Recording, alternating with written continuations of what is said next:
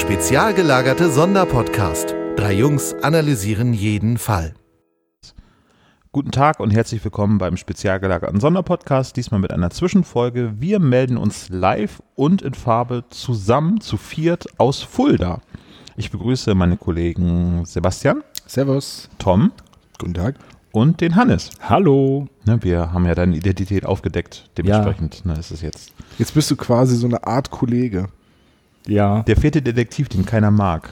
Richtig, der da immer mit dabei rumhängt und den Der zum Beispiel ewig rumschreit am See. Ja, genau. Ich bin nicht dein Kollege, Freundchen. Bin ich dein Freund, Freundchen. Kumpel. Nenn ihn nicht Kumpel. Alter. Ich bin nicht dein Alter. Digga. Lass uns kurz sagen, warum wir hier in Fulda sind. Wir äh, hatten nicht einfach Bock, einfach mal nach Fulda zu fahren. Obwohl Wobei es das- eine sehr schöne Stadt Du wolltest ist. gerade sagen, weil das echt eine schöne Stadt ist. Äh, aber es gab einen Anlass und äh, aus diesem Grund sind wir jetzt auch hier zusammengekommen, um einen Podcast aufzunehmen, nämlich, Tom, magst du es sagen? Wir sind in der Ausstellung Algarasch und die sprechenden Bilder ist ja der Buchband. Hat, äh, ich habe den Titel von der Ausstellung vergessen. Also es ist die Algarasch-Ausstellung der ihrer Werke und der drei Fragezeichen-Cover äh, in Fulda in der Kinderakademie. Und äh, die haben wir uns jetzt heute zum zweiten Mal angesehen. Wir haben gestern die letzte Führung, die die Ausstellung noch hat, mitgemacht. Die wird, geht jetzt noch bis morgen und dann wird sie abgebaut. Und äh, ja, wir haben dann gesagt, dann kommen wir heute nochmal her, gucken uns die Bilder nochmal in aller Ruhe an und setzen uns dass hin. uns einer die ganze Zeit voll labert mit, mit interessanten Fakten. ist immer schlimm, wenn da Leute bei sind, die meinen, alles besser zu wissen und einem die ganze Zeit Kram erzählen. Nee, es war eine wunderbare Führung. Ja, war toll. War sehr viel, ja, Interessantes bei Einblick gewonnen in das Schaffen von Algarasch und auch so ein bisschen ähm, für die Person Algarasch, also die Frau hinter der Kunst. Mhm. Ja, die Schöpferin im Prinzip äh, der Marke äh, Die drei Fragezeichen, ne, könnte man so sagen. Ja, und wir haben auch erfahren, wie schwer es ist, die Ausstellung irgendwie unterzubringen, weil halt in den meisten Häusern äh, Illustrationen nicht als Kunst gelten, sondern es ist halt so Arbeitskunst, so zweckmäßige. Ja, also es ist anscheinend Bebilderung. nicht, es ist anscheinend nicht verkopft genug, um Kunst zu sein. Ja, das ist es so. Es ist eben Kunst gehört in ein Museum. Aber sind es, für uns ist es Kunst. Ich Also, finde es, ich finde es Kunst, ja. Also, was ist denn die Definition von Kunst? Jetzt könnte man das natürlich nachschlagen. Aber Tun ich wir könnte nicht. natürlich auch einfach, ich könnte natürlich auch einfach ins Blaue hinein was behaupten, so wie ich das immer mache. ähm, Naja, Kunst würde ich fast alles äh, irgendwie betiteln, was geschaffen worden ist und Emotionen erzeugt. Das ist eine Oh. sehr weite Definition. Das heißt, Ja, wenn dir jemand ja. eine, einen Kackhaufen auf den Teppich macht und du wütend wirst, ist es Kunst. eine Emotion hervorgerufen. Nein, aber ähm, Olaf hat so keinen Bock mehr. Jetzt schon. Nein, aber ich, ich finde halt, ähm, es ist ja in erster Linie Bebilderung. Es ist ja, Kosmos hat gesagt, wir brauchen ein Konzept, beziehungsweise Algerasch hat gesagt, das Konzept, das ihr habt, ist nicht gut, ich mache euch ein besseres. Und letztendlich ist es ja sehr zweckmäßige Kunst, weil die, das Gestalterische ist die Kreativleistung, aber der Inhalt wird ja durch das Werk, das bebildert wird, diktiert. Mhm. Das haben wir ja gestern auch gelernt, dass Algarasch dann die Manuskripte gelesen hat oder die englischen Bücher gelesen hat, dann wusste, welche Elemente in der Handlung wichtig sind. Und deswegen ist beim Superpapageien dann endgültig auch ein Papagei auf Grabstein drauf, weil um den Friedhof geht es ja am Ende. Mhm.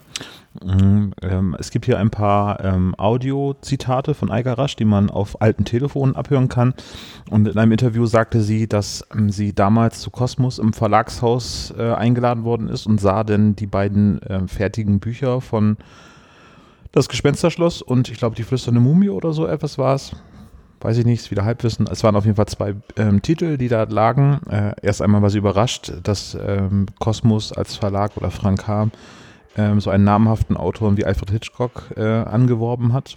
Aber sie war mit dem äh, ganzen Layout, ähm, der Aufmachung des ganzen Buch oder der Bücher nicht zufrieden und hat dementsprechend gesagt, sie möchte unbedingt ähm, das Layout oder die Illustration für, für diese Three Investigators äh, machen, auch unentgeltlich und nur wenn es dem Verlag gefällt, würde sie dann im Prinzip dafür das genau, Geld sie, hat erhalten. halt, sie hat gesagt, genau, sie hat gesagt, wenn es euch nicht, wenn es euch nicht gefällt, dann brauche ich kein Honorar. Dann Ja. will ich kein Honorar. Größtes Problem war, was ich sehr interessant war, ähm, dass es normalerweise typisch war, dass Jungsgeschichten von Männern illustriert worden sind und Mädchengeschichten eben von Damen. Äh, dementsprechend war das eigentlich, äh, tja, Eine andere Zeit. Ja, eine ganz andere Zeit und da hat sie tatsächlich auch dann einen sehr wichtigen Schritt gemacht, würde ich sagen. Ne? Nochmal wegen dem Honorar. Also sie wurde, sie hat es, dieses schwarze Design entworfen Mhm. und sie wurde nicht mit offenen Armen empfangen. Also der Verlagschef hat es abgelehnt.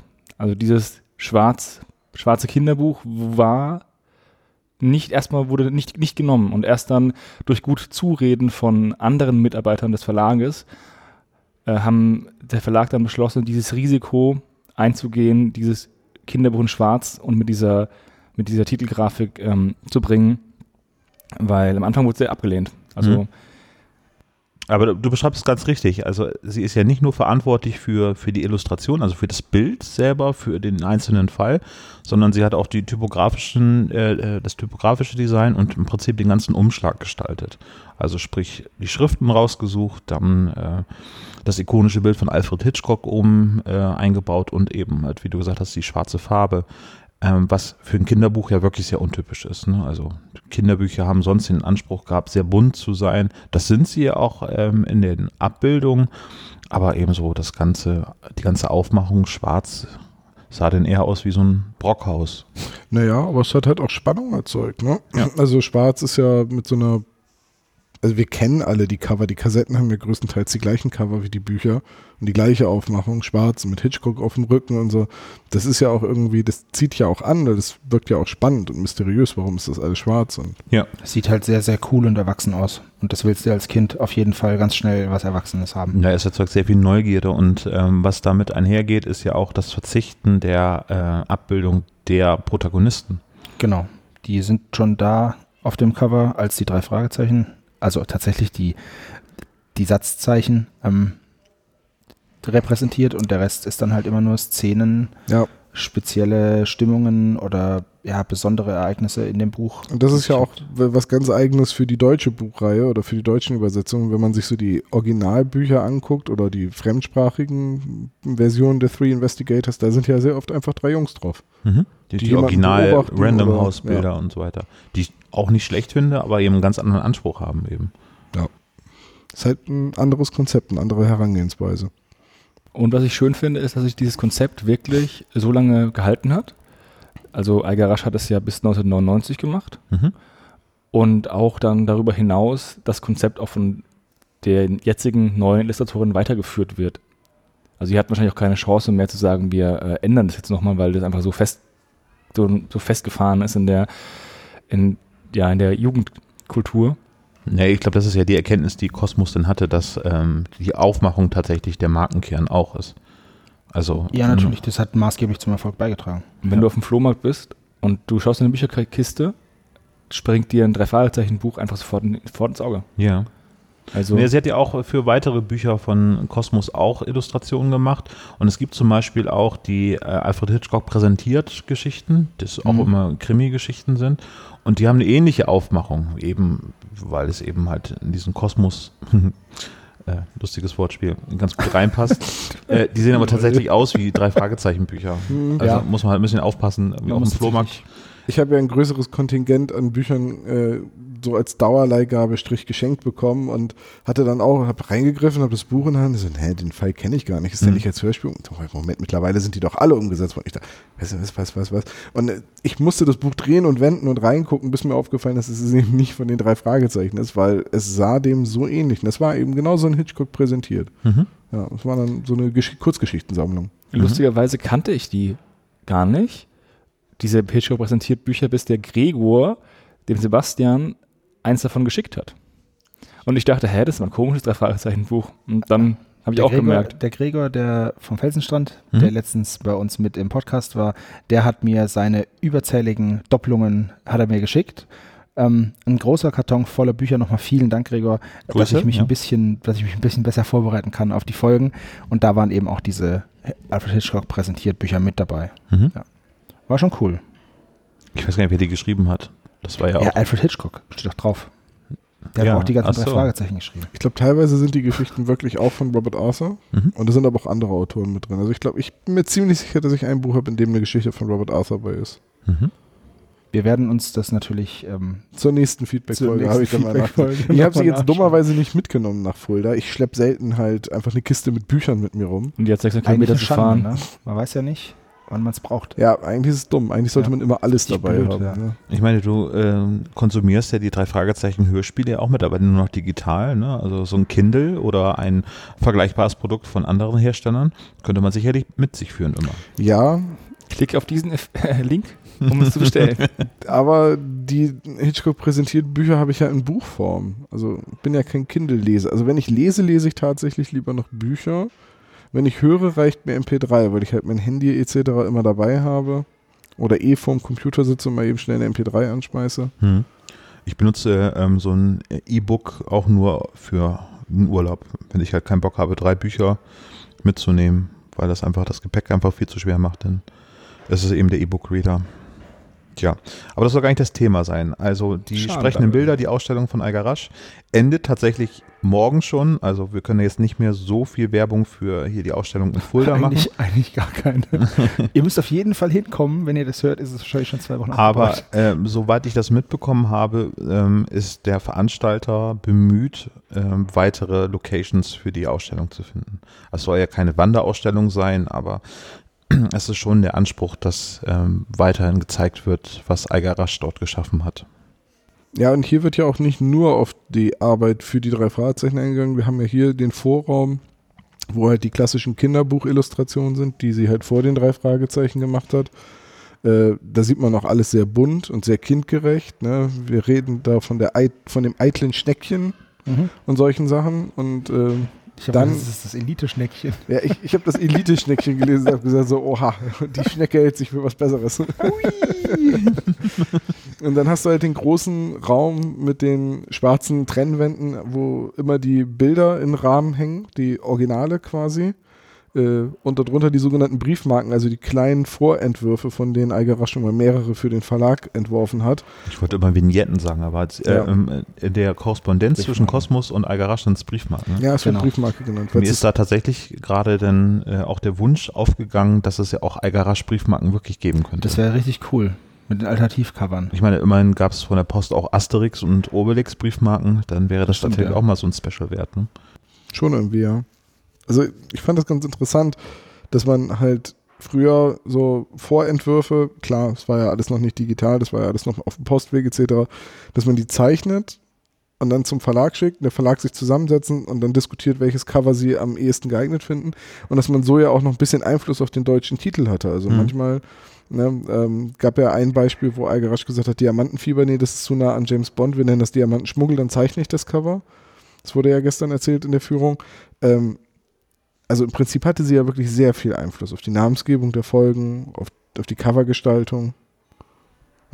In einer der Korrespondenzen wird sogar ähm, erwähnt, dass sie ihr Manuskript zuschicken, das noch keinen Titel hat. Und wenn sie das Bild malt, könnte sie euch auch einen Titel vorschlagen. Genau. Also es wird aber in der Korrespondenz nicht gesagt, welches Manuskript es ist, oder?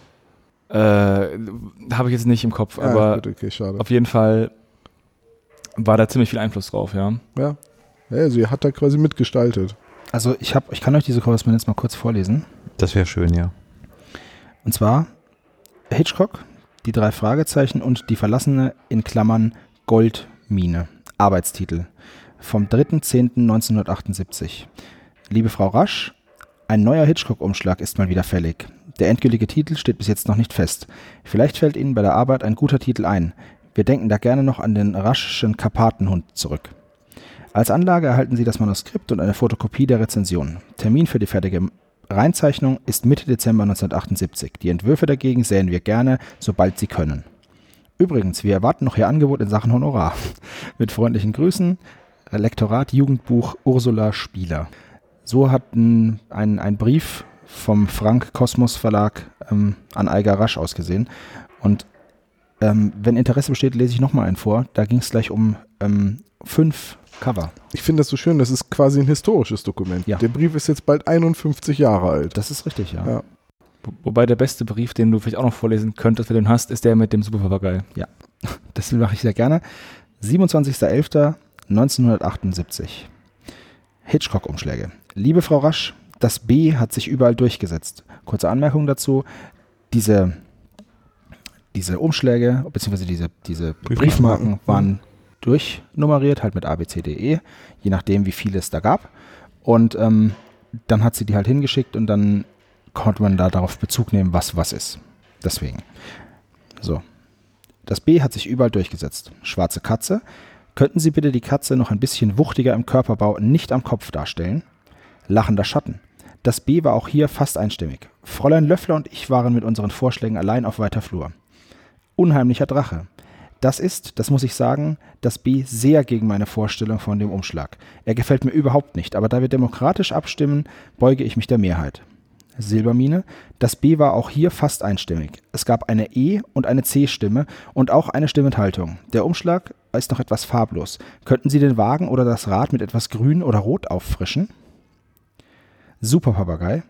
Hier hat es Schwierigkeiten gegeben. Die meisten Stimmen waren für C, aber Herr Keller hält C nicht für plakativ genug. Das war der Chef von Kosmos damals. Ne? Ja, wir hätten gerne eine. Kombination aus A und B. Ein Grabstein, vor, und hier muss ich mal lachen, ein Grabstein, vor dem der Kopf eines möglichst unfreundlichen Papageis zu sehen ist. Angry Birds. Naja gut, nun, Vögel haben ja jetzt keine Mimik, aber naja. Ich darf Sie bitten, hier noch einmal etwa zwei Briefmarken anzuliefern. Die Reihenfolge der An Ablieferung ist folgendermaßen. Die vier alten Umschläge sind eilig. Wir brauchen die Reinzeichnungen bis spätestens 15. Dezember 1978. Die Silbermine hat einige Tage mehr Zeit, aber nicht viel. Das wär's für heute. Recht schöne Grüße, Ihre Brigitta Erler, Lektoratsleitung 9. So, und dazu gibt es auch noch eine Antwort von Eiger Rasch. Am 30.11. dann, drei Tage später. Liebe Frau Erler, schönsten Dank für Ihren Brief vom 27.11. Die B-Einheit ist ja schon verblüffend. Ich bin ja mit allem einverstanden, sowieso, wenn ich auch lieber die A-Katze gezeichnet hätte. Ihre Anregungen zu den Reihenzeichnungen werde ich ausführen. Der Superpapagei ist problematisch. Anbei zwei neue Skizzen. Ich habe wenig Fotomaterial über Papageien. Hauptsächlich einen, der den Kopf so von hinten nach vorne dreht. Vielleicht gibt's in einem in einem Kosmosbuch einen besseren, der Modell stehen könnte. Der gelbe Kopf ist leider zwingend da im Text. Mit dem 15.12. geht alles klar. Merci beaucoup für die mögliche Verlängerung der Silbermine. Vielleicht könnte ich, vielleicht werde ich sie brauchen, aber sicher nur um wenige Tage. Unsere neue Vereinbarung zu den Hitchcock- Hitchcock-Umschlägen wäre ein Thema für das nächste BDG Berufswirtschaftliche Kompendium, finden meine Kollegen. Das ist eine Veröffentlichung, die für immerhin 90 Mark verkauft wird. Ein nobler Rahmen sozusagen. Aber natürlich müssten Sie einverstanden sein, weswegen ich hiermit anfrage. Ich meine, man könnte es, so man könnte es anonym machen oder hielten Sie es für besser, den Verlagsnamen sowie den meinigen dabei bekannt zu geben. Auch im Fall der Anonymität möchte unser Düsseldorfer SDG-Präsidium gerne einen Titel abbilden, wozu mich unser Präsident gebeten hat, Ihr Einverständnis zu erfragen. Falls Sie einverstanden wären, denke ich an den Karpatenhund. Das ist wohl mein bester Titel bisher. Allerdings wird die Abbildung nur schwarz-weiß bzw. grau ausfallen, nicht in Farbe. Da ich ganz schauderhaft in Zeitdruck bin, reiche ich die Papageien nur zur Pforte herein und wünsche Ihnen herzlichst ein harmonisches Wochenende. Schönste Grüße, Ihre Eiger Rasch. Und da hat sie noch ein PS drunter geschrieben, wo man auch sehen kann, wie sie gearbeitet hat. Ähm, PS, bei Kosmos gibt es doch auch Mikroskope, nicht wahr? Neuerdings interessiere ich mich für solche Dinge. Ob Sie wohl so lieb wären, aus einem Prospekt über diesen Teil Ihres Kosmos-Angebotes gelegentlich, äh, ob Sie mir einen Prospekt über diesen Teil Ihres Kosmos-Angebotes gelegentlich zukommen zu lassen? Danke. Ich fand die Korrespondenz zwischen Eiger Rasch und dem Kosmos Verlag, ich habe noch andere Briefe, ähm, total schön. Sehr Ja. freundschaftlich. Ist, ist sehr freundschaftlich und ist auf einer, ist in einer ganz anderen Zeit. Ja, vor allen Dingen, also es ist ja Briefpost gewesen, ne? Also da, Ja. das ging ja mit Briefmarke und so weiter raus. Ähm, zwei Sachen fand ich sehr, sehr spannend. Äh, einmal die Herangehensweise, wie Algarasch zu ihren Bildern gekommen ist. Äh, also sprich, sie hat keine ähm, Bildmaterialien für Papageien zum Beispiel oder wie es zum unheimlichen Drachen gekommen ist. Zu der Zeit äh, war zeitgenössische Kaiju-Filme und einige Abbildungen, die eingereicht worden sind als Briefmarken, sind sehr, sehr ähnlich von Godzilla, fand ich, die Drachendarstellung. Zum Beispiel bei äh, der, der Silbermine Mhm. hat sie ja ein Foto eigentlich abgezeichnet, das sie anscheinend auf ihrer Amerikareise selbst gemacht hat. Mhm. Und das ist eigentlich eins zu eins dieses Foto, was sie gemacht hat, wahrscheinlich in irgendeinem Westerndorf oder sonst irgendwas. Und das hat sie dann eins zu eins umgebaut. Und so hat sie recht oft gearbeitet, dass sie Elemente genommen hat ähm, aus, ja, aus Fernsehen, also aus Fernsehzeitschriften oder aus Magazinen und hat die dann als Grundlage genommen und hat die sozusagen dem Kosmos ange, angeglichen und verfremdet. Zum Beispiel ist es auch bei Sebastians Lieblingsfolge Gefahr im Verzug so, aber auch bei ähm, der schrullige Millionär gab War es es Bruce Lee? Also, Nee, das war eine, das war lustigerweise, war das einfach nur eine, eine Werbeanzeige aus einer Zeitung für Kameras. Also da haben zwei Gestalten so Schattenboxen gemacht und unten drunter war dann so, ein, so eine Kameralinse und ähm, kaufen sie das und das. Also das war wirklich, man könnte, also klar kann man sagen, ja, ist ein Film oder so. Nee, die hat das als Werbung gemacht. Mhm. Das Narbengesicht zum Beispiel ist das Gesicht von einem Model auf die Grundlage aus einer Werbung für eine Krankenkasse. Das, Ja. sind, das sind alles schöne Sachen, die man im Übrigen auch in dem, in dem Buch, in dem Bildband nachschauen kann, die da auch drinstehen, beziehungsweise äh, wo dann halt auch die Vorlage mit abfotografiert ist, dass man sieht, da hat sich's entlehnt. Mhm, genau, das kann man da drin sehen. Auch äh, die Verwendung von Andy Warhol zum Beispiel, glaube ich, war auch in einem äh, Cover mit verarbeitet. Mir fällt aber tatsächlich ums Verrecken nicht ein, welche Folge es sich handelt. Giftiger Gockel. Genau, Die Ja. muss es gewesen sein. Oder die könnte drei gewesen sein. Oder nee, warte, das war doch hier Oder der magische Kreis. äh, giftige Fässer, gefährliche Fässer, da wo dieser Fuß auf dieser Campbells-Dose steht. Ich wollte es gerade sagen. Die drei Fragezeichen nee, und das, Tomatensuppe. nee, nee, das habt ihr verwechselt. Das war irgendwie das Fach, äh, das Fass äh, von Captain Morgan war das. Ah, Nochmal zurück, weil der magische Kreis angesprochen worden ist. Der magische Kreis ist eines der Exponate, das die meisten Briefmarken hat. Und das hat auch die meisten Arbeitstitel. Also das heißt ja im Englischen The Magic Circle. Und die wussten nicht, ob sie den Titel eins zu eins übernehmen sollen, weil ähm, Kreis ja auch im Deutschen eher mit dem mit der geometrischen Figur verbunden ist als mit einem eingeschworener Gemeinschaft, also für, zumindest für die jugendlichen Leser. Und da gab es dann auch sowas wie äh, Der verwunschene Hain war ein Arbeitstitel, Die weiße Hexe. Die weiße Hexe war ein Arbeitstitel, das äh, verwunschene Manuskript war ein Arbeitstitel. Und wenn natürlich das ähm, die drei Fragezeichen die weiße Hexe ist, dann hat sie vier, fünf Briefmarken gezeichnet, wo der Fokus halt auf einer Frau mit weißen Haaren, einer stark geschminkten Frau mit weißen Haaren war. Also das ist schon faszinierend zu sehen. Bei manchen Fällen hat sie sehr viele verschiedene Aspekte des, der Geschichte in einer Briefmarke verarbeitet, wie zum Beispiel beim Magischen Kreis. Aber um nochmal auf Gefahr im Verzug zu, äh, da sind eigentlich alle diese beiden kämpfenden Figuren in verschiedenen Ausführungen. Oder auch bei Pistenteufel ist alles ein Skifahrer.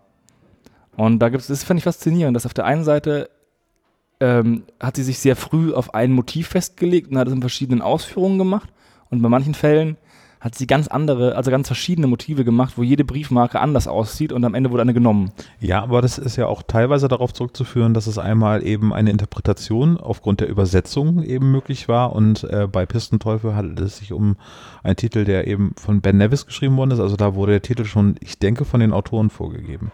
Dementsprechend war da weniger Interpretationsspielraum wie beim magischen Magic Circle zum Beispiel. Ja, aber trotzdem hätte man ja verschiedene Elemente aus dem, also das ist ja, das ist ja dieser äh, Skifahrer, der, der, der eine Abfahrt ähm, durchführt, zu sehen auf dem Cover. Aber es ist ja nicht nur, dass die drei Fragezeichen in dem nur Skifahren. Also man hätte man noch Pistenteufel, die hätten sich auch irgendwie an eine, an eine ähm, Berghütte, also an so eine Hütte anschleichen können oder sonst irgendwas. das Oder ein Schneepflug oder so. Mhm. Hätte man ja auch machen können. Also es geht nicht darum, dass es so viele Interpretationen vom Titel möglich ist, sondern dass man verschiedene Elemente aus der Geschichte nimmt. naja, ich glaube, das ist aber Teil von so einem kreativen Schaffensprozess, weil manchmal hast du eine Idee, die findest du schon ganz gut und dann willst du, dann machst du Variationen dieser Idee, weil du weißt, du möchtest es so umsetzen. Und manchmal fällt dir einfach so viel zu einem Thema ein, dass du erstmal fünf, sechs Grobentwürfe machst und so. Ich meine, Olaf arbeitet ja bei unseren Folgencover manchmal genauso. Wir versuchen ja immer irgendwie einen Gag einzubauen. Und manchmal haben wir eine ganz gute Idee. Und jetzt zum, beim Schatz der Mönche hatten wir drei oder vier verschiedene Cover. Ähm, und beim Blauen Biest hatte Olaf halt auch schon was rausgesucht und wir haben alle drei gesagt, na komm, wir nehmen Krümelmonster. Ja, vielleicht kommt ja auch irgendwann mal eine Ausstellung über den SSP Ja, genau. in der Ja, Kinderakademie, Olaf, wo dann die. zukünftig möchte ich dann immer Briefmarken von dir haben und dann setzen wir drei uns zusammen und sagen, die B hat uns dieses Mal besonders gut gefallen. Aber könntest du den Papagei bitte noch fieser gucken ja, lassen? wir bräuchten bitte einen sehr unfreundlichen Papagei. Und dann kommt Ein er her und, unfreudiges Krümelmonster. und mal einfach so zwei Striche so schräg So über die Augen. Es war auf jeden Fall interessant. Also, ähm, wir sind dann durch diese Ausstellung gegangen, haben uns die Briefmarken angeguckt und bei manchen Fällen war es ganz klar, wie zum Beispiel der verschwundene Schatz. Da gab es verschiedene ähm, Möglichkeiten. Da waren auch ähm, zwei Cover mit Gnomen, die am Fenster sind, zu sehen. Mhm. Aber da waren wir uns alle eigentlich einig, ja, das Cover, das genommen wurde, war das Beste. Aber es gibt auch zum Beispiel, ja, das Gespensterschloss. Gibt es auch Cover, die auf Briefmarken sind, die mir persönlich besser gefallen haben. Oder auch beim Ameisenmensch oder beim Volk der Winde. Mhm. Habe ich jedes Mal gesagt, ja, mir hätte das Cover besser gefallen, auch wenn das andere Cover gewählt wurde. Und bei manchen bin ich echt froh, dass das Cover gewählt wurde, was am Ende gewählt wurde. Ja, bei einigen Sachen äh, ist es so, dass Szenen abgebildet sind, die zum Beispiel nicht in den Hörspielen zu sehen sind oder zu hören sind. Zum Beispiel beim unsichtbaren Gegner. Keiner Mhm. weiß, warum da Motorräder abgebildet sind. Aber wenn man das nur ist das einer- Hörspiel hört. Aber das ist einer der Fälle, wo sie von Anfang an nur Motorräder gezeichnet hat. Ja, weil die Biker-Gang im, im Buch halt offenbar Ja. so eine wichtige Rolle spielt. Genau. Und im Umkehrschluss war es dann so, dass äh, beim Poltergeist, äh, der ersten Folge von André Marx, die veröffentlicht worden ist, äh, gibt es eine Hand, die am Fenster zu sehen ist. Die findet man in der Buchvorlage gar nicht. Und äh, da hat André Minninger dann im Hörspielskript dafür gesorgt, dass es eben auch diese Hand gibt, die dort aufgetaucht, die auftaucht. Ja. Weil Eiger rasch gesagt hat, wie soll ich denn einen Poltergeist malen? Klar, einen Ja. grünen Geist kann man malen, den macht man halt einen Geist mal in grün an. Aber ein Poltergeist, man Das kann heißt- ja keine Geräusche malen, wie, das heißt, wie so ein beim- Batman-Ding. Beim unsichtbaren Gegner hätte sie eigentlich auch nur ein Motorrad malen müssen. Nein, weil der unsichtbare Gegner ja nicht die Biker-Gang ist. Fragezeichen und das Motorrad. Ja. Aber der Typ ist halt unsichtbar. Es ist halt nur das Motorrad, das sie verfolgt. Einfach nur so eine rote Wand. Welche, ähm, meine ganz persönliche Frage, welche äh, Abbildung von Eiger sollte denn auf eine Briefmarke kommen? Oh, das ist eine schwere Frage. Also ich hätte einen Vorschlag, ich möchte dir mal eben kurz pitchen. Ich Mhm. würde vorschlagen, der sprechende Totenkopf. das ist ein sehr schönes Cover. Und auch da war sie von vornherein festgelegt. Das sieht man an den Briefmarken in der Ausstellung unglaublich toll. Dass es eben diese gelbe Kiste ist, in der irgendwie der Brief zu sehen ist und der Totenkopf und was da sonst in der Kiste ist. Ja, das ist ein sehr Hinter den Fohlen halt, dass es halt sehr meta wäre. Das Ja. dann. Ja, das wäre, das wäre schon, doch, ja, gute Idee. Ansonsten würde ich sagen, es würde wahrscheinlich eh auf den Superpapagei hinauslaufen, weil es halt die Eins ist. In Ja. den Hörspielen. Aber populärer sind, glaube ich, äh, also was ich so mitbekommen habe, Karpatenhund. Karpatenhund und Phantomsee, oder? Karpatenhund und Phantomsee sind Ich fände aber auch Die den Tanz Teufel ziemlich cool. Ich persönlich Briefmarke. hätte, also Eiger Rasch hat ja in der Korrespondenz, die mein Bruder vorgelesen hat, gesagt, dass ihr der Karpatenhund mit am besten gefallen hat zu dem Zeitpunkt. Dementsprechend würde ich dann auch eher sagen, nehmt den Karpatenhund, dann würde auch vielleicht der, also ja, wobei ihr Lieblingscover ist ja der Phantomsee. Aber mal ganz ehr- ehrlich, wie geil wäre das dann irgendwie eine Ehren, so ein, so ein, so ein Sammelband, so ein Ehrenmarken von für Algarascha, zehn Briefmarken, zehn ausgewählte Cover, die würde ich doch niemals wegschicken. Die würde ich mir noch kaufen und irgendwo gut Auch. weglegen. ja. So, einfach als, Würde ich auch machen. als Andenken. Also, also eine Ehrenmarke für Algarasch, das wäre schon cool. Können wir da nicht eine Petition machen? Bestimmt.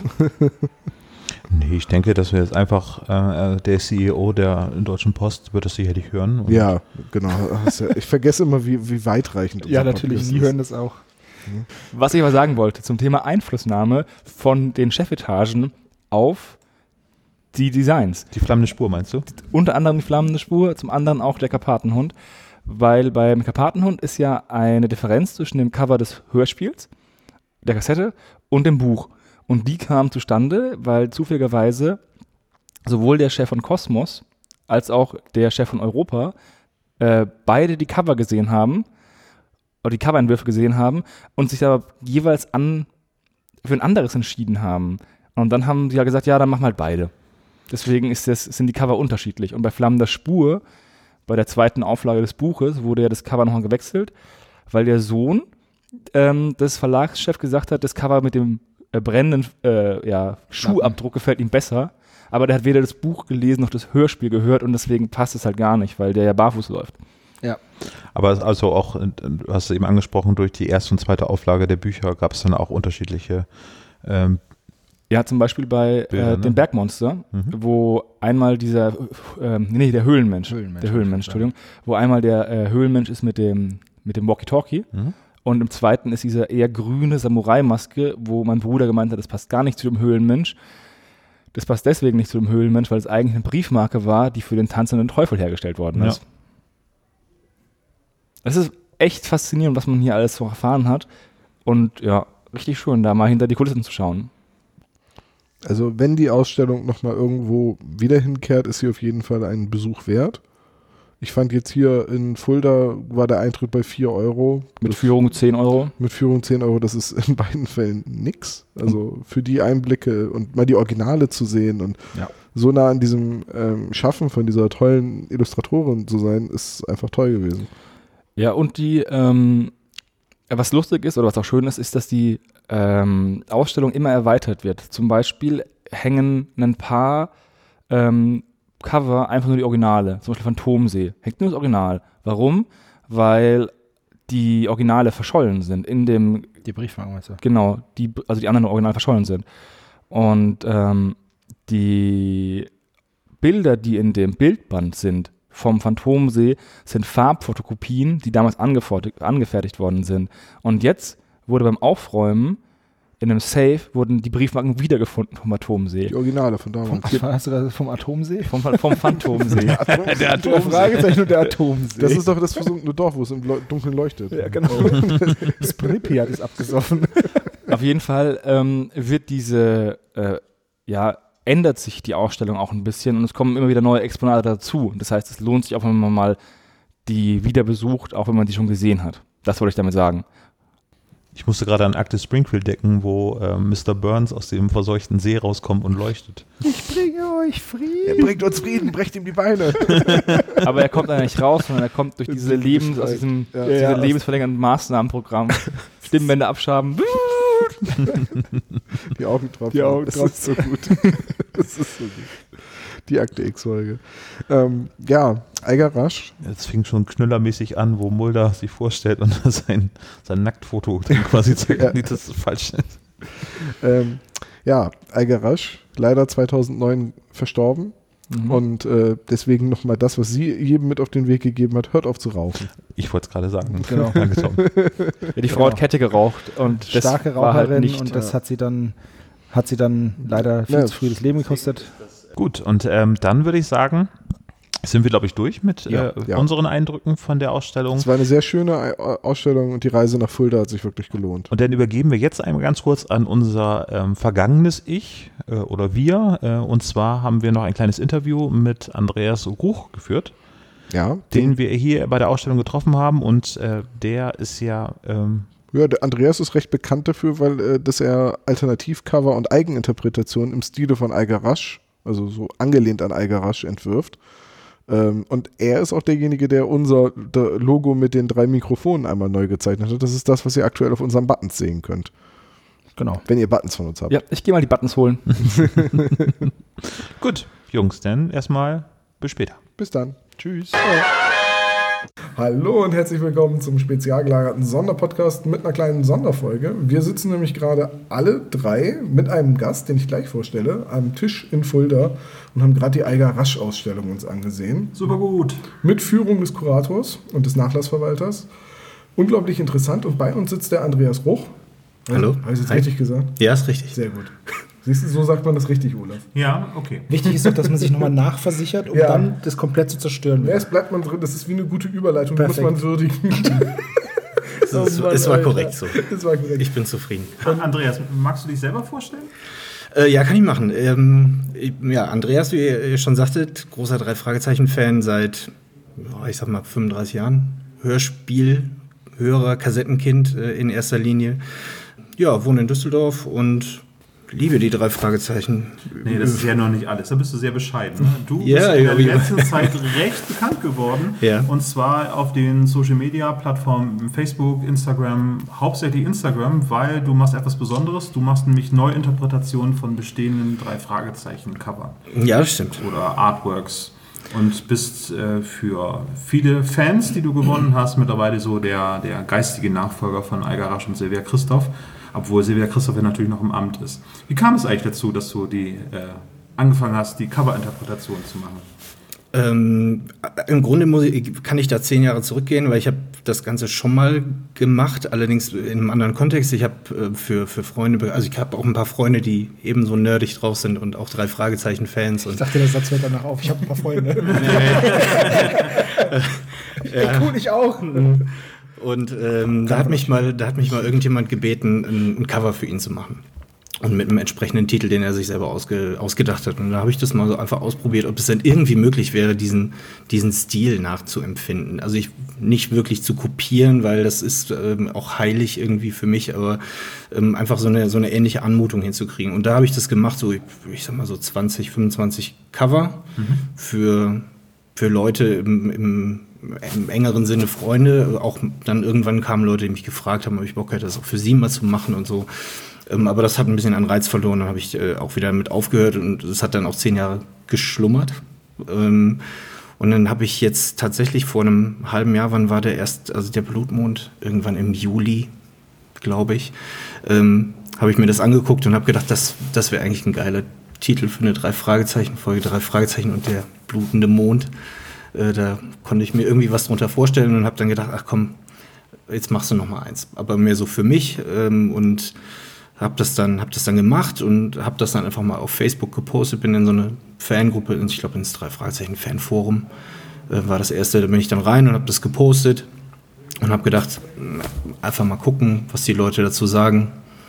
Könnte ja auch sein dass sie sagen schön wunderbar aber es gibt alles wir brauchen das nicht aber es war halt irgendwie anders die Leute fanden es cool und haben es auch geschrieben und äh, ja dann bin ich dabei geblieben Du bist auch Illustrator oder äh, machst du das nur zum Hobby? Ähm, illustrieren eigentlich Hobby. Also ich mache arbeite in der Werbung seit knapp 20 Jahren jetzt und ähm, weiß also, wie man mit dem Rechner umgeht. Man muss jetzt dazu sagen, die, die Illustrationen sind jetzt nicht komplett per Hand gezeichnet, wie man das jetzt gerade gesehen hat, ne, so, sondern ähm, da passiert viel am Rechner. Ähm, das Kolorieren, das Zeichnen das heißt also, ich weiß, wie ich mit dem Werkzeug umzugehen habe. Und ähm, aber das ist jetzt, hat halt wirklich nichts mit Arbeit zu tun, das ist rein reiner Spaß. Mhm. Das heißt, wie stelle ich mir die Arbeit vor? Du hast eine Motividee und machst es mit Photoshop oder mit einem Stift und äh, Tablet? Oder, oder? Ja, es ist schon, äh, schon ganz anders. Im Grunde, was, was wir gerade oben gesehen haben, wie jetzt, ähm, das finde ich halt sehr spannend und interessant, wenn man diese, diese Sammlung an Vorlagen sieht, die da oben in der Vitrine liegen. Zeitschriften, Fotos, ähm, einfach realistische Darstellung von irgendwas, von Tieren, Menschen, Gegenständen, was, was auch immer, ähm, das als Vorlage zu nehmen und halt einfach diese, diesen, diese Fotorealist oder überhaupt diese realistische Umsetzung beizuhalten das in illustrativen Stil zu bringen, das mache ich im Grunde ganz, ganz ähnlich. Das heißt, ich habe eine Idee erstmal für eine für, eine, für ein, ein, Cover, für eine Folge, die mir am Herzen liegt. Damit hat es eigentlich angefangen, dass ich jetzt zum Beispiel gesagt habe, boah, bei dem grünen Geist will ich einfach mal gerne sehen, wie sehen die Geisterperlen aus oder wie sieht Jensen aus, wenn er die wenn er die halt stibitzt und so und äh, wie solche Sachen. Also dass es gar nicht mal so als Alternativcover gedacht war, sondern so eine Erweiterung meines eigenen Kos drei Fragezeichen Kosmos visuell. Ähm, ja, und dann suche ich mir Bilder, die ähm, mich auf den richtigen Weg bringen. Im Grunde Vorlagen, dann Photoshop ist schon ganz richtig, wie du sagst, im Grunde das Hauptwerkzeug, weil damit kannst du halt ganz ordentliche Composings machen, Sachen zusammen, grob zusammenbasteln und gucken, ob die wirken, ob die im Rahmen des Covers vernünftig inszeniert sind dadurch.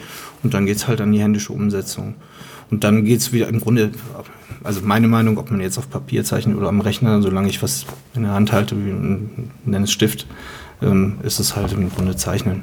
Ja, natürlich ist es das. Und also ganz interessant, wie lange brauchst du durchschnittlich, bis du so ein Fancover erstellt hast? Ist ganz unterschiedlich. Am Anfang ähm, waren das schon bis zu acht Stunden pro Cover. Locker. Reden wir jetzt vom ersten Mal, als du angefangen hast? Oder vom nee, von diesem Mal. Mal von okay. diesem Mal. Und ganz am Anfang? Ganz am Anfang weniger, weil ich es da nicht so genau gemacht habe. Also da habe ich auch viel jetzt über, ähm, über Effekte mhm. einfach gemacht, dass man jetzt gewisse Sachen einfach automatisiert. Photoshop kann ja ein bisschen was und ähm, da war das auf jeden Fall noch nicht so intensiv wie jetzt. Da ging es im Grunde da, darum, Bilder ein bisschen in den Stil zu bringen, also zu bearbeiten. Und jetzt ist es halt einfach ein Bild erstmal zu kreieren vom geistigen Auge, das dann irgendwie in Composing zu bringen, in eine Vorlage zu bringen und die dann halt umzusetzen. Also es ist im Grunde ein anderer, mhm. ein anderer Arbeitsweg jetzt. Ja. Acht Stunden ist schon. Acht Stunden. Also es sind jetzt ein paar dabei. Auch das kommt auch ein bisschen drauf an, wie komplex das ist. Wenn man, wenn man jetzt zum Beispiel diese ähm, Toteninsel habe ich mal versucht. Das ist ja auch diese, diese, dieses Panoramabild, was ich das da gemacht habe. Ne? Ja. Hm. Das ist schon ein bisschen mehr auch. Also mehr als acht Stunden. Da sind von Idee bis Umsetzung und dann fummelst du halt rum und optimierst und machst dies und das. Also da gehen auch schon mal 12, 13, 14 Stunden rum. Dafür gibt es aber andere, die jetzt nicht ganz so komplex sind, wo du sagst, da bin ich auch mal nach vier Stunden fertig. Also es ist ein bisschen vom Motiv abhängig, von der Idee. Sieht man ja oben auch, manche Sachen sind etwas vielschichtiger, manche sind ganz super einfach und wirken dennoch, für mich ist ja immer Karpatenhund einfach das ultimative Beispiel für minimalsten Aufwand und größte Wirkung. So, das hat mich auch irgendwie immer sehr inspiriert, weil, weil das einfach genial ist, wie das gemacht ist, so mit, mit diesem Komplementärkontrast und einfach Farbflächen. Ein Karpatenhund ist auch eins dieser Cover, das sieht man und das kann man sofort zuordnen. Ne? Also Ja. ich habe das jetzt gerade gut, okay, das mag auch damit zusammenhängen, dass ich jetzt sehr viel digital die MP3s nur noch höre. Und dann guckt man halt nicht immer aufs Handy und hat die, äh, das Cover nicht immer so vor Augen, wie wir, zu der Zeit, wo man die Kassette noch aus dem Regal genommen hat. Weil gerade bei den neueren Folgen verschwimmt das manchmal. Wenn man, sehe ich das Cover denke, oh, was war das? Aber Karpatenhund, guckst du an, Karpatenhund. Er ist halt ik- ikonisch irgendwie Ja, auch. Ne? Also total. damit es auch sind, werden, wurden auch Dinge irgendwie geprägt und, und festgelegt, die heute noch funktionieren. Selbst wenn du jetzt ähm, vielleicht ein Cover hast, wo du sagst, das bleibt mir jetzt nicht so in Erinnerung, aber das Zusammenspiel, also dieses Layout ist ja so, das packt dich ja so und es bleibt so im, im, im, in Erinnerung. Also es ist zeitlos halt. Ne? Gibt es ein Cover, wo du dich nicht rantraust, äh, also die neu zu interpretieren? Ja, ähm, es gibt Cover, wo ich auf keinen Fall sagen würde, das soll ein Alternativcover werden, weil es gibt welche, wo ich sage, die gehen, das geht nicht besser. Auf gar keinen Fall. Es gibt auch ein paar Eigerasch-Sachen, wo ich sage, okay, das hätte man auch anders machen können. Nicht, dass sie schlecht sind, also schlecht finde ich davon gar nichts. Also es ist schon. Äh, Das ist so wie in der Ausstellung oben auch gesagt wurde. Ne? Das ist ja viel oft auch vom Verlag, weil der Verlag gesagt hat, wir hätten es gerne Ja. so. Und Eiger Rasch hat dann irgendwie sieben, acht Entwürfe gemacht. Ja. Beispiel Flammende Spur, ne? Ja, Also ich muss, ich muss ganz ehrlich sagen, als ich jetzt oben durchgegangen bin, auch mit dem Hannes, wir haben dann uns da vorgestellt, wirklich geguckt, welches Cover hätten wir denn genommen?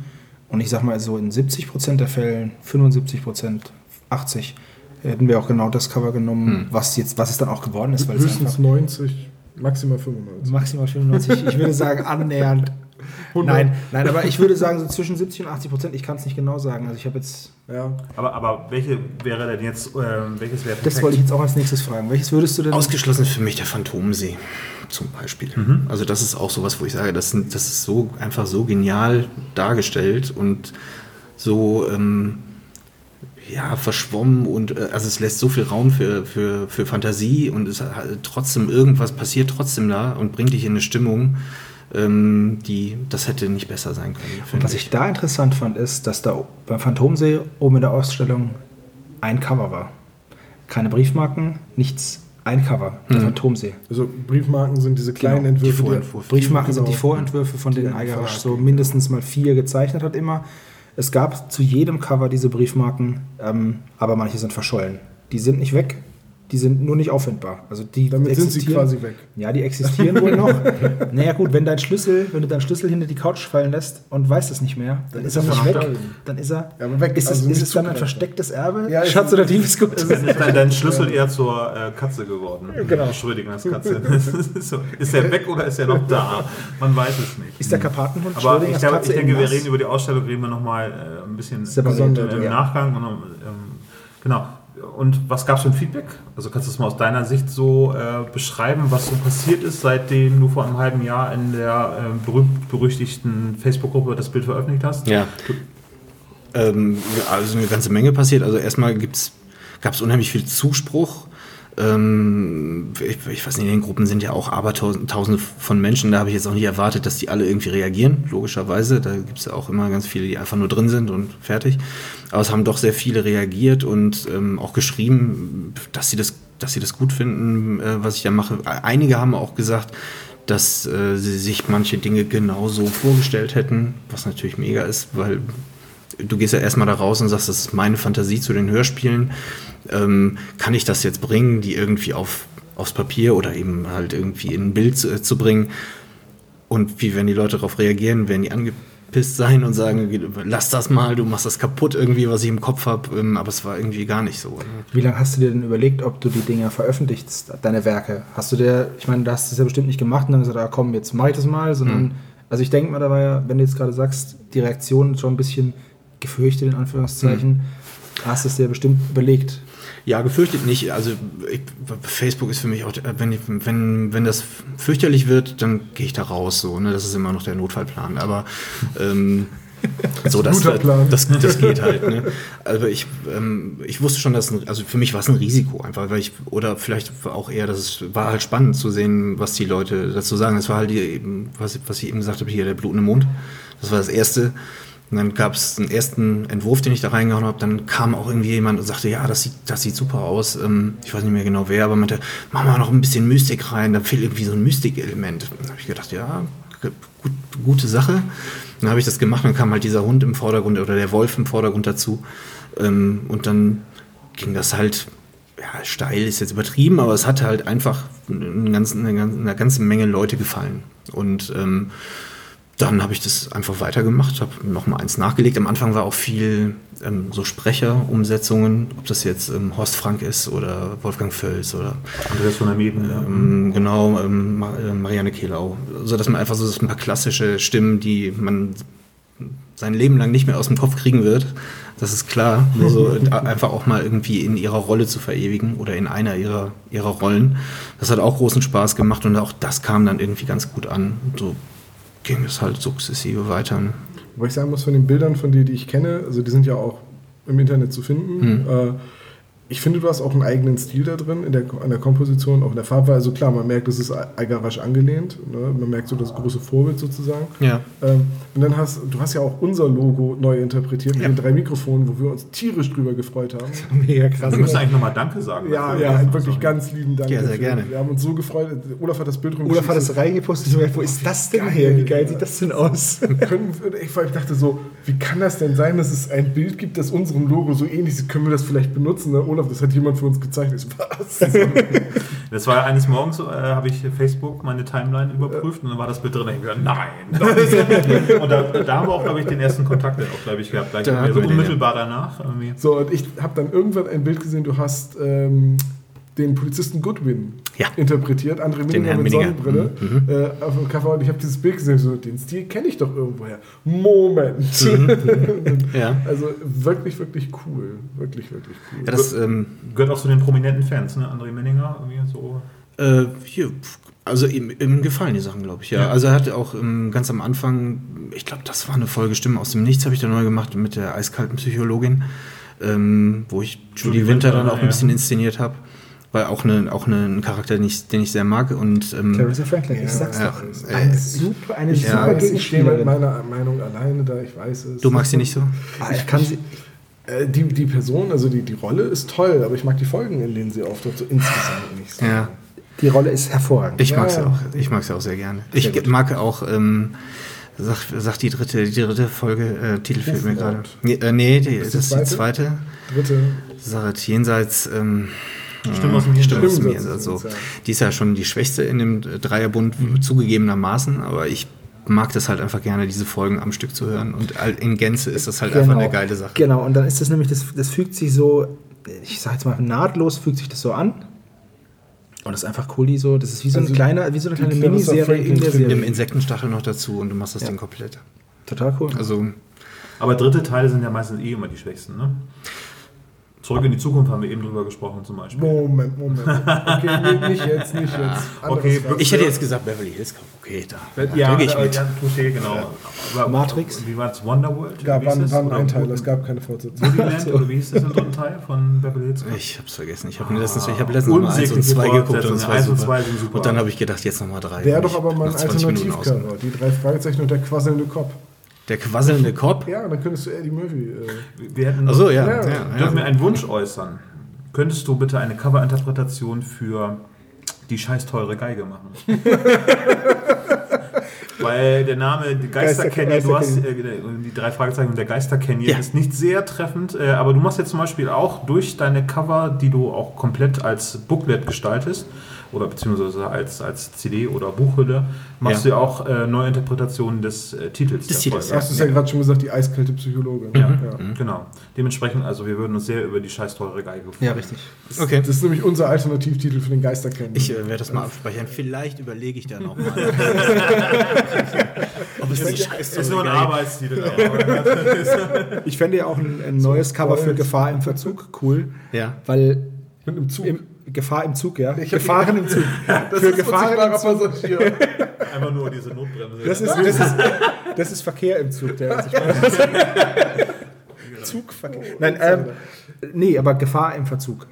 Meine Lieblingsfolge. Ich ich meine, weiß. ich weiß nicht, dass ich, ich liebe falsch, aber ähm, das Cover hat ja mit der mit der, mit der Hörspielfolge so nichts zu tun. Nee, es gibt ein paar. Also finde find ich spannend, weil ich hatte jetzt gerade mir vorgenommen, den Automaler.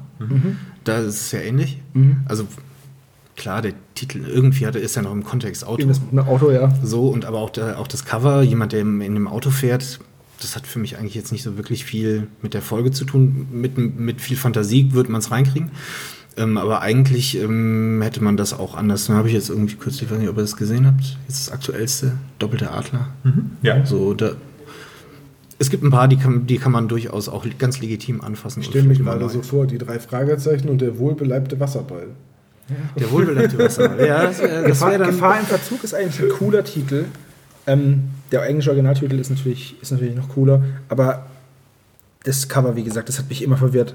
Auch gut, auch der unsichtbare Gegner. Aber da- ich habe ich hab ja nie die Bücher gelesen. Bis auf Flüsternde Mumie und die 15 Mal oder Gut, so. damit habe ich jetzt angefangen.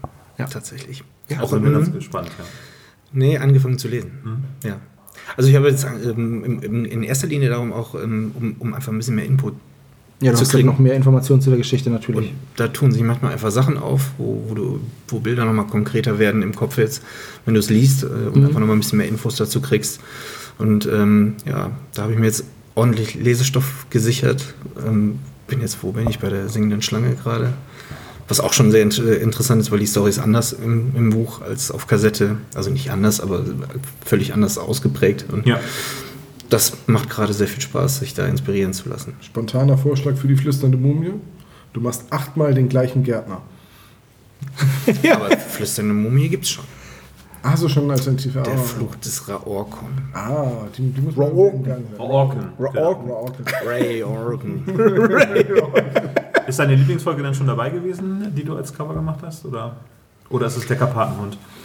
Ähm, Oder Phantomsee. Also lange Zeit habe ich, äh, lange Zeit war der Karpatenhund schon eigentlich meine Top-Folge, muss ich sagen. Aber was auch ganz viel mit dem Cover zusammenhängt, weil ich dieses Cover als Kind total geliebt habe. Und ähm, das, ich glaube, es gibt keine eine Lieblingsfolge tatsächlich. Das, das würde mir schwer, wenn ich ranken muss, dann mache ich das. Aber ähm, wenn ich nicht muss, dann verzichte ich gerne Gut, dann drauf. musst du jetzt.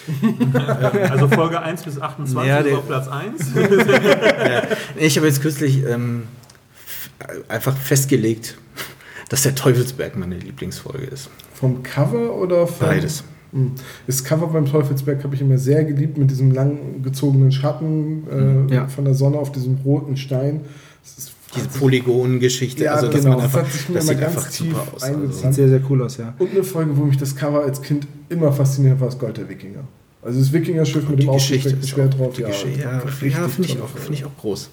Es gibt schon echt verdammt. Man kann jetzt da stundenlang drüber reden, was man. Was, ne? Ja. Das die ist aber, glaube ich, ein Thema, wo man einen ganzen Podcast drüber machen könnte. Ja, könnte man fast machen. Ne? Sollten wir mal versuchen. Wir sollten mal, ey, wir sollten so einen Drei-Fragezeichen-Podcast machen.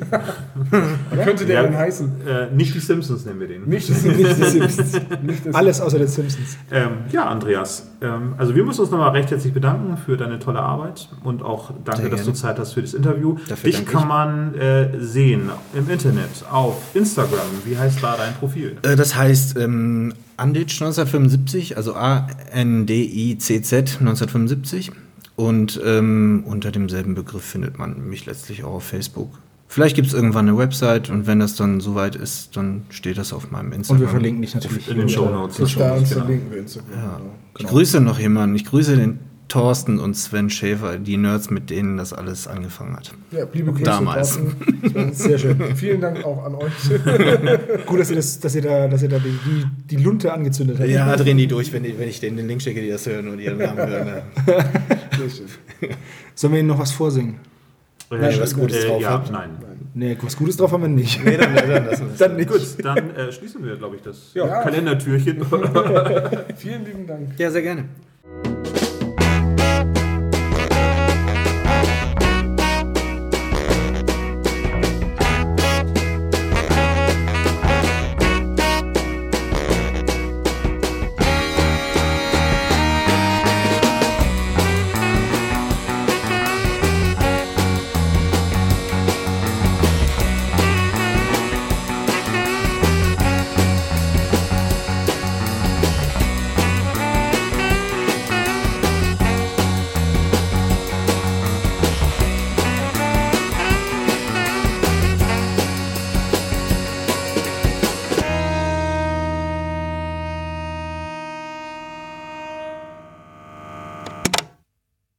Das war der spezial gelagerte Sonderpodcast. Ihr könnt uns unterstützen und zwar auf patreon.com slash spezialgelagert oder ihr hinterlasst uns ein einmaliges Trinkgeld über paypal.me slash spezialgelagert.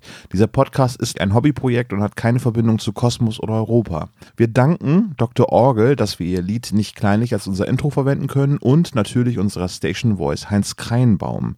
Ihr findet uns unter Instagram, Facebook, Twitter unter spezialgelagert oder bei YouTube als spezial gelagerter Sonderpodcast über Spotify, Deezer und iTunes. Hinterlasst uns doch gerne einen Gruß auf unseren Anrufbeantworter. Die Telefonnummer lautet 0421 175 43 43 0.